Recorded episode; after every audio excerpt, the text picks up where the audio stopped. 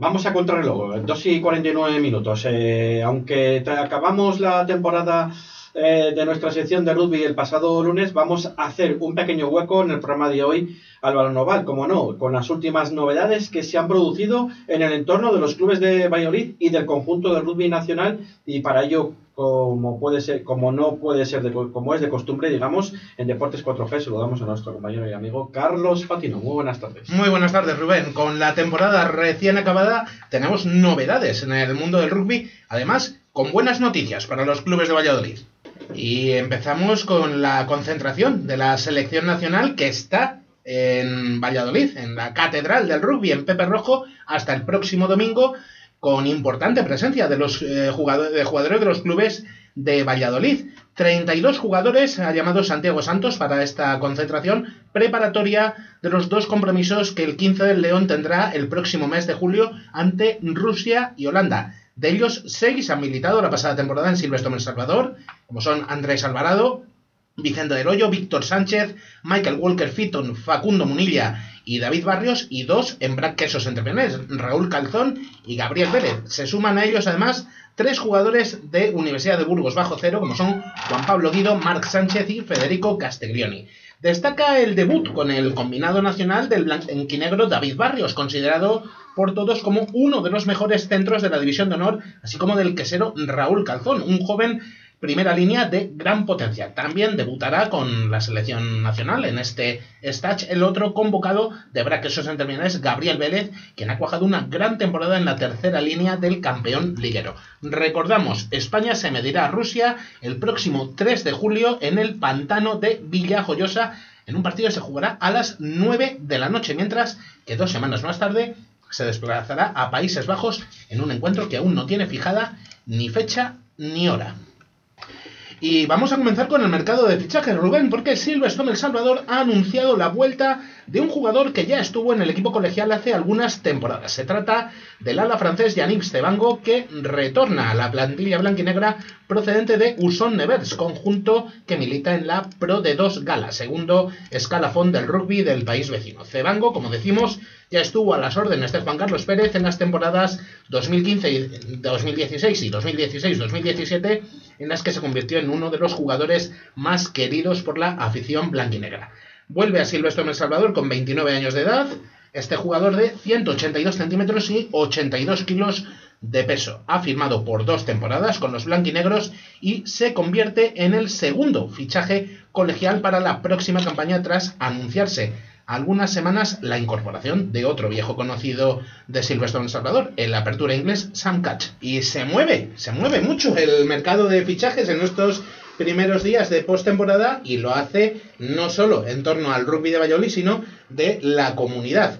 Eh, en este caso eh, vamos a hablar de Universidad de Burgos bajo cero porque el finalista de la Copa de Su Majestad el Rey ha anunciado hasta cinco bajas para la próxima temporada. El talonador argentino Juan Ignacio Alvareda pone fin a su carrera deportiva, mientras que el apertura sudafricano Andrew Norton abandona la disciplina burgalesa por motivos profesionales. Por su parte, el samoano Ikifushi Matamu retornará a su país de origen, mientras que el también sudafricano Ger Kroñe no ha alcanzado un acuerdo con los Negros para renovar su contrato. Del mismo modo, el tercera línea, también sudafricano Ruben Snyman, cambiará de aires tras cinco temporadas en San Amaro, pasando a engrosar la plantilla del que fue su rival hace escasos días en la final copera, Lexus Alcobendas. Y no solo en el campo se mueve el mercado, sino que lo hace también en los banquillos. El hasta ahora entrenador de Barça Rugby, Sergi Guerrero, cambia de aires para entrenar la próxima temporada al decano del rugby nacional, la Unión Esportiva Samboyana, en sustitución de Ricardo Martinena. Guerrero, que recordamos militó ya como jugador en las filas del equipo de Samboy, llega acompañado de su segundo entrenador, Felipe Martínez, tras haber dirigido durante las últimas tres temporadas al equipo azulgrana y haciendo un muy buen trabajo. Y hasta hace unas pocas horas, Rubén, si nosotros mm, lo contábamos en Deportes 4G hace ya un par de semanas cuando ocurrió, no se ha confirmado completamente, por paradójico que parezca, la presencia de Vizcaya Guernica en la próxima eh, edición de la División de Honor. Te preguntarás, ¿por qué? ¿Por qué no se ha confirmado? Bueno, pues porque hubo un recurso de Mazavi Santander Independiente ante el Comité de Disciplina Deportiva de la Federación Española alegando una posible alineación indebida de los basurdes en relación con los cambios realizados en el transcurso del encuentro. Recordamos, ese partido de promoción lo ganó Vizcaya Guernica en los campos de Pepe Rojo por 21-34. Finalmente, el Comité Nacional de Disciplina Deportiva ha desestimado el recurso de los cántabros y confirma el retorno del equipo vizcaíno a la máxima categoría del rugby nacional dos años después, en la que, recordamos, será su decimoquinta temporada en la máxima categoría. Suspense hasta el final. Pues sí, la verdad que sí, pero me ha llamado mucho la atención eh, el fichaje estrella ¿no? que, que hace el equipo blanquinegro, ¿no? El, el... Yannick Stebango. Exactamente, porque todavía tiene 29 años. Sí, la verdad es que es un fichaje de muchísima calidad para los de Juan Carlos Pérez. Como decía, adorado por la afición, porque aparte de ser un jugador de enorme calidad eh, en el terreno de juego, lo es también de enorme calidad humana. Y la verdad que muy buen fichaje por parte de Silvestre en Salvador, que se une a otro gran retorno como es el de San Cach.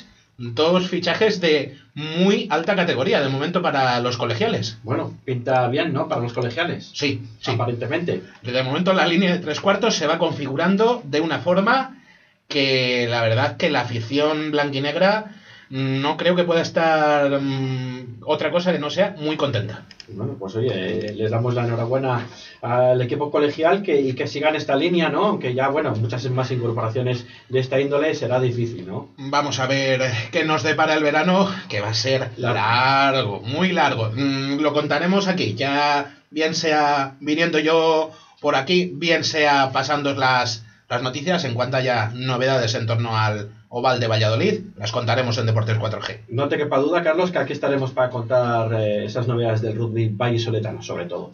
Y nada más, eh, despedirnos ya hasta el próximo lunes. Eh, el próximo lunes que tendremos a Gustavo Lanzana aquí en nuestros estudios presente y tenemos también a, Cayetano Cifuentes, al presidente de la Aula Cultural Alimentos de Valladolid.